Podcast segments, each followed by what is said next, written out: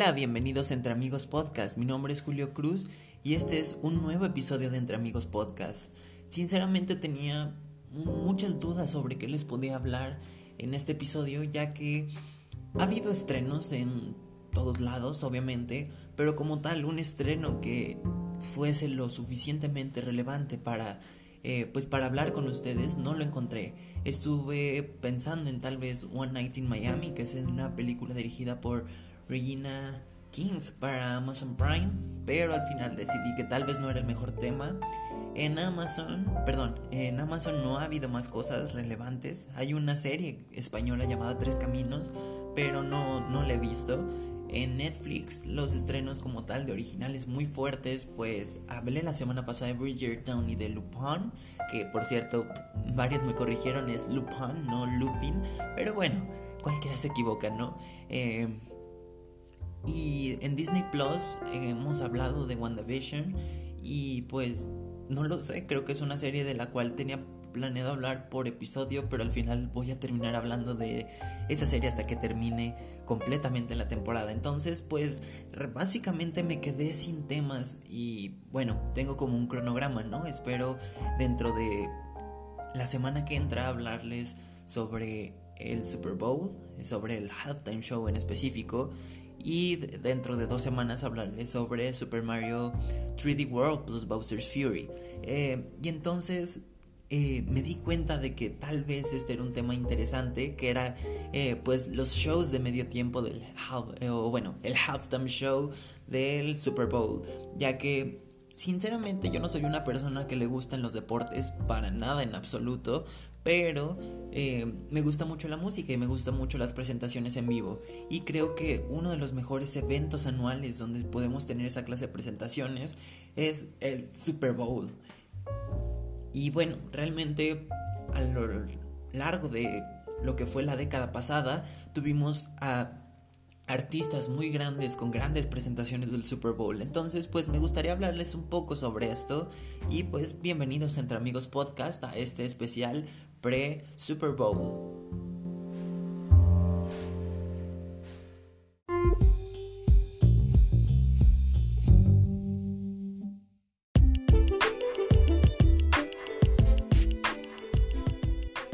Cuestión de música, en Entre Amigos Podcast hemos hablado de algunos discos, por ejemplo, de Folklore, no recuerdo si de Evermore, de Smile, de Un Canto por México y de algunos otros, ¿no?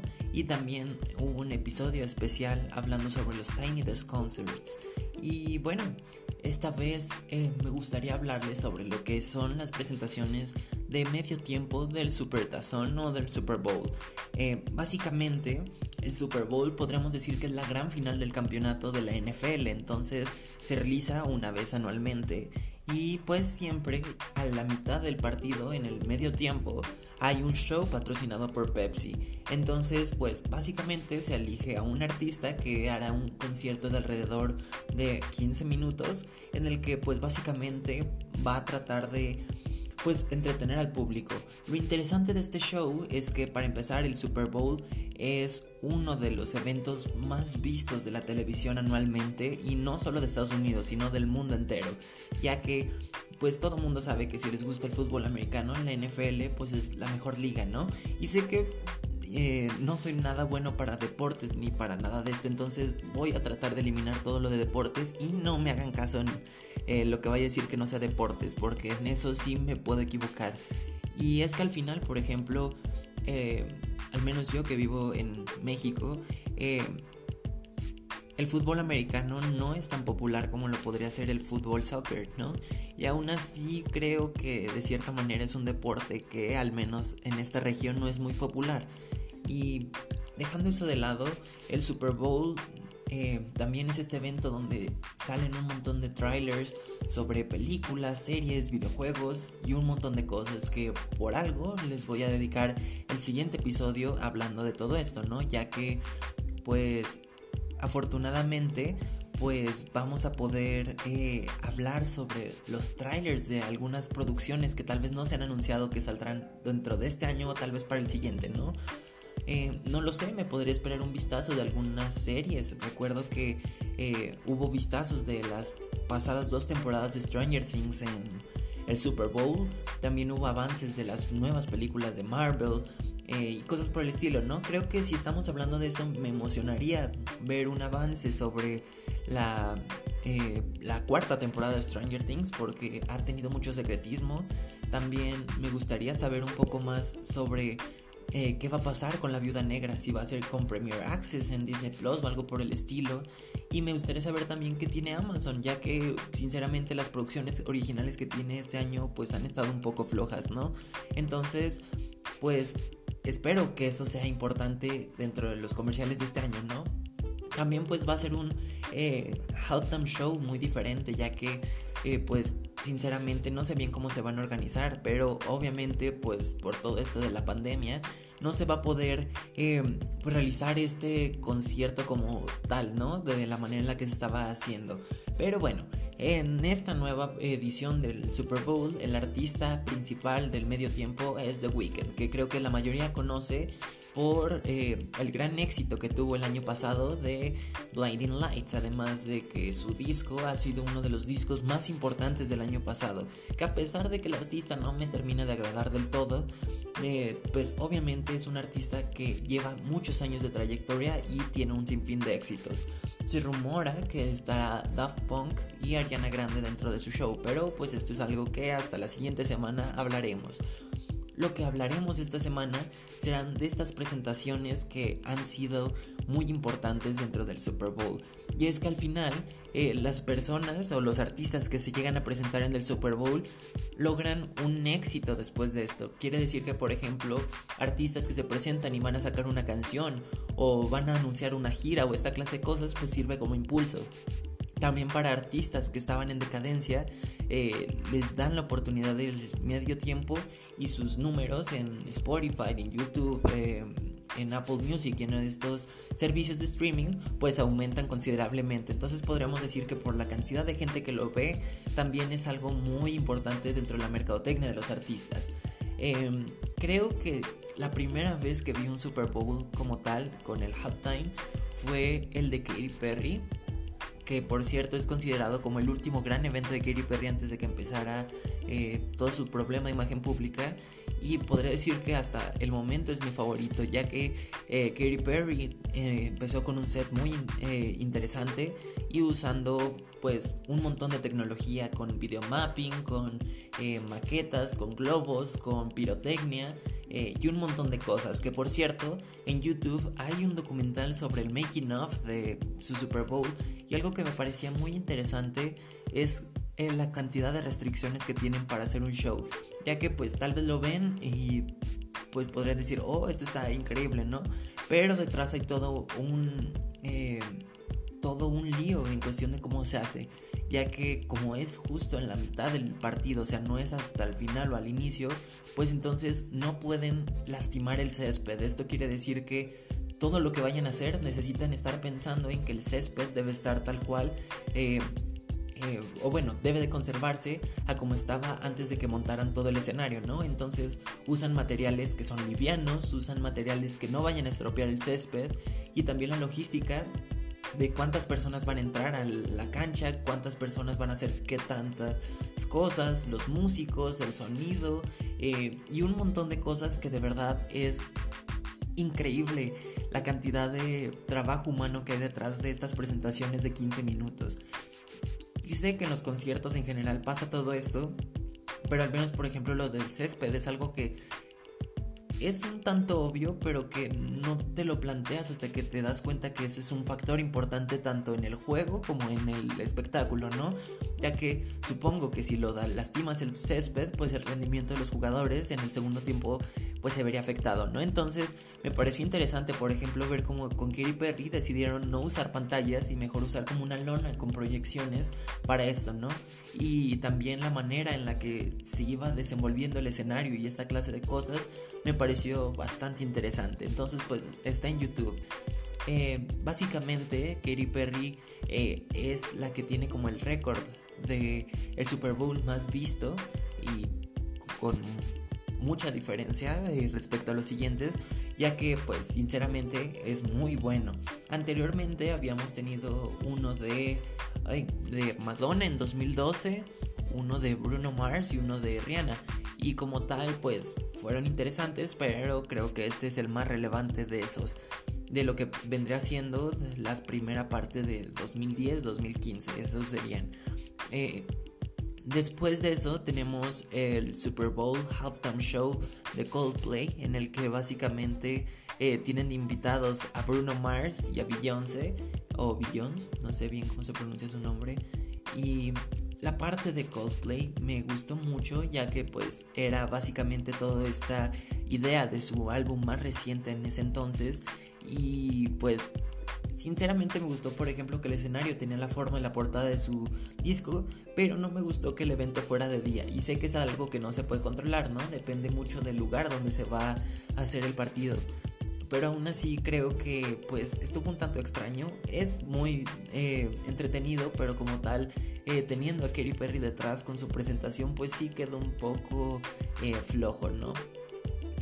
después de esto tenemos la presentación de 2017 que estuvo a cargo de Lady Gaga que venía de su recién estrenado álbum Joan y básicamente recuerdo mucho este porque fue la primera vez que escuché Million Reasons porque no había escuchado a Joan y me hizo conocer a Lady Gaga porque, o sea, sí escuchaba Bad Romance o esta clase de canciones, pero como tal nunca me había inmiscuido dentro de la carrera de Lady Gaga hasta ese momento con Joan, que era como una eh, versión muy seria de ella, que, siguió con hasta...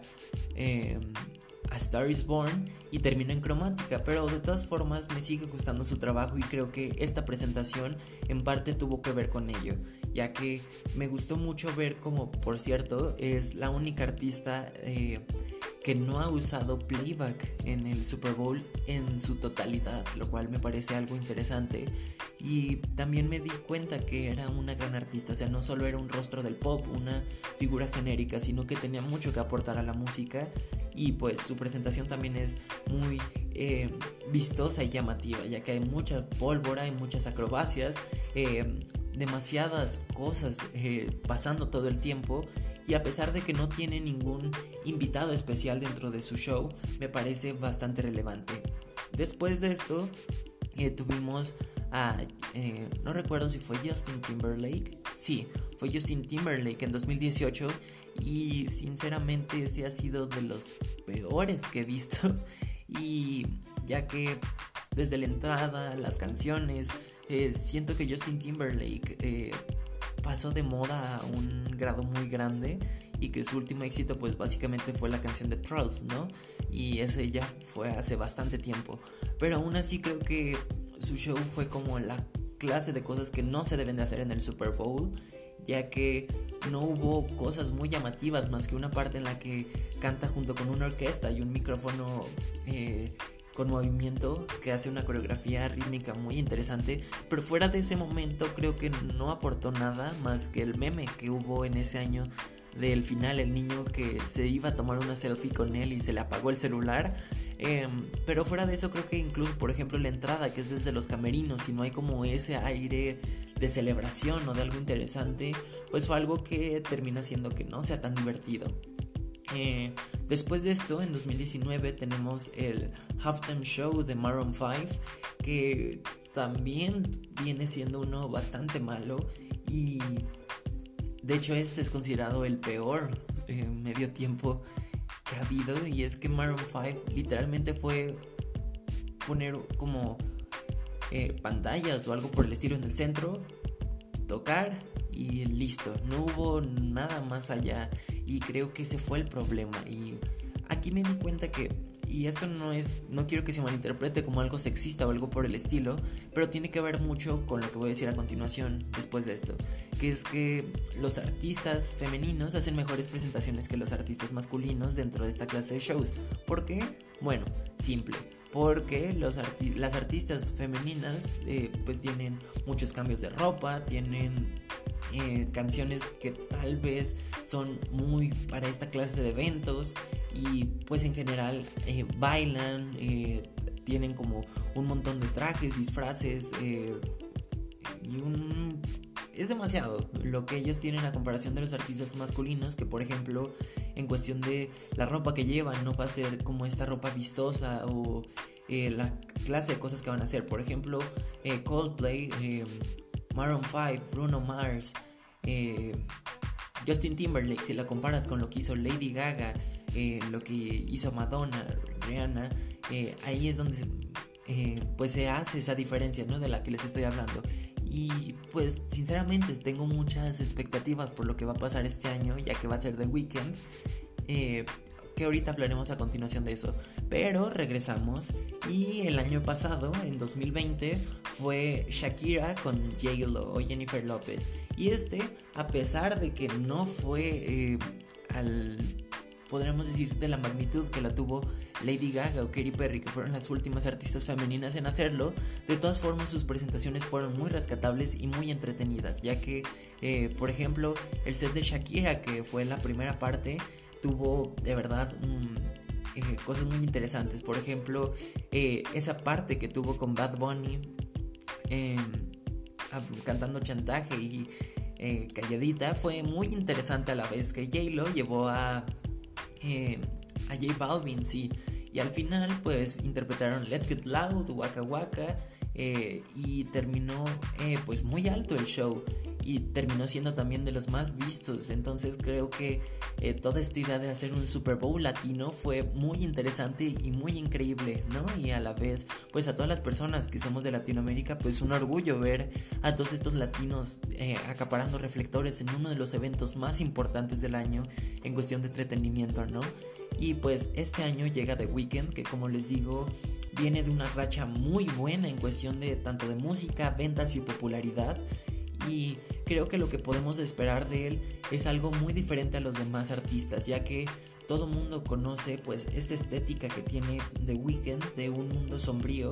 Y lo que me parece interesante o relevante aquí va a ser si seguirá como como si fuese parte de su último disco, o sea, esta temática como de no lo sé, como de la mafia, de golpes, de estar como sangrando y esta clase de cosas, o si se irá un poco más a una nueva temática o algo que mezcle todas sus facetas como artista.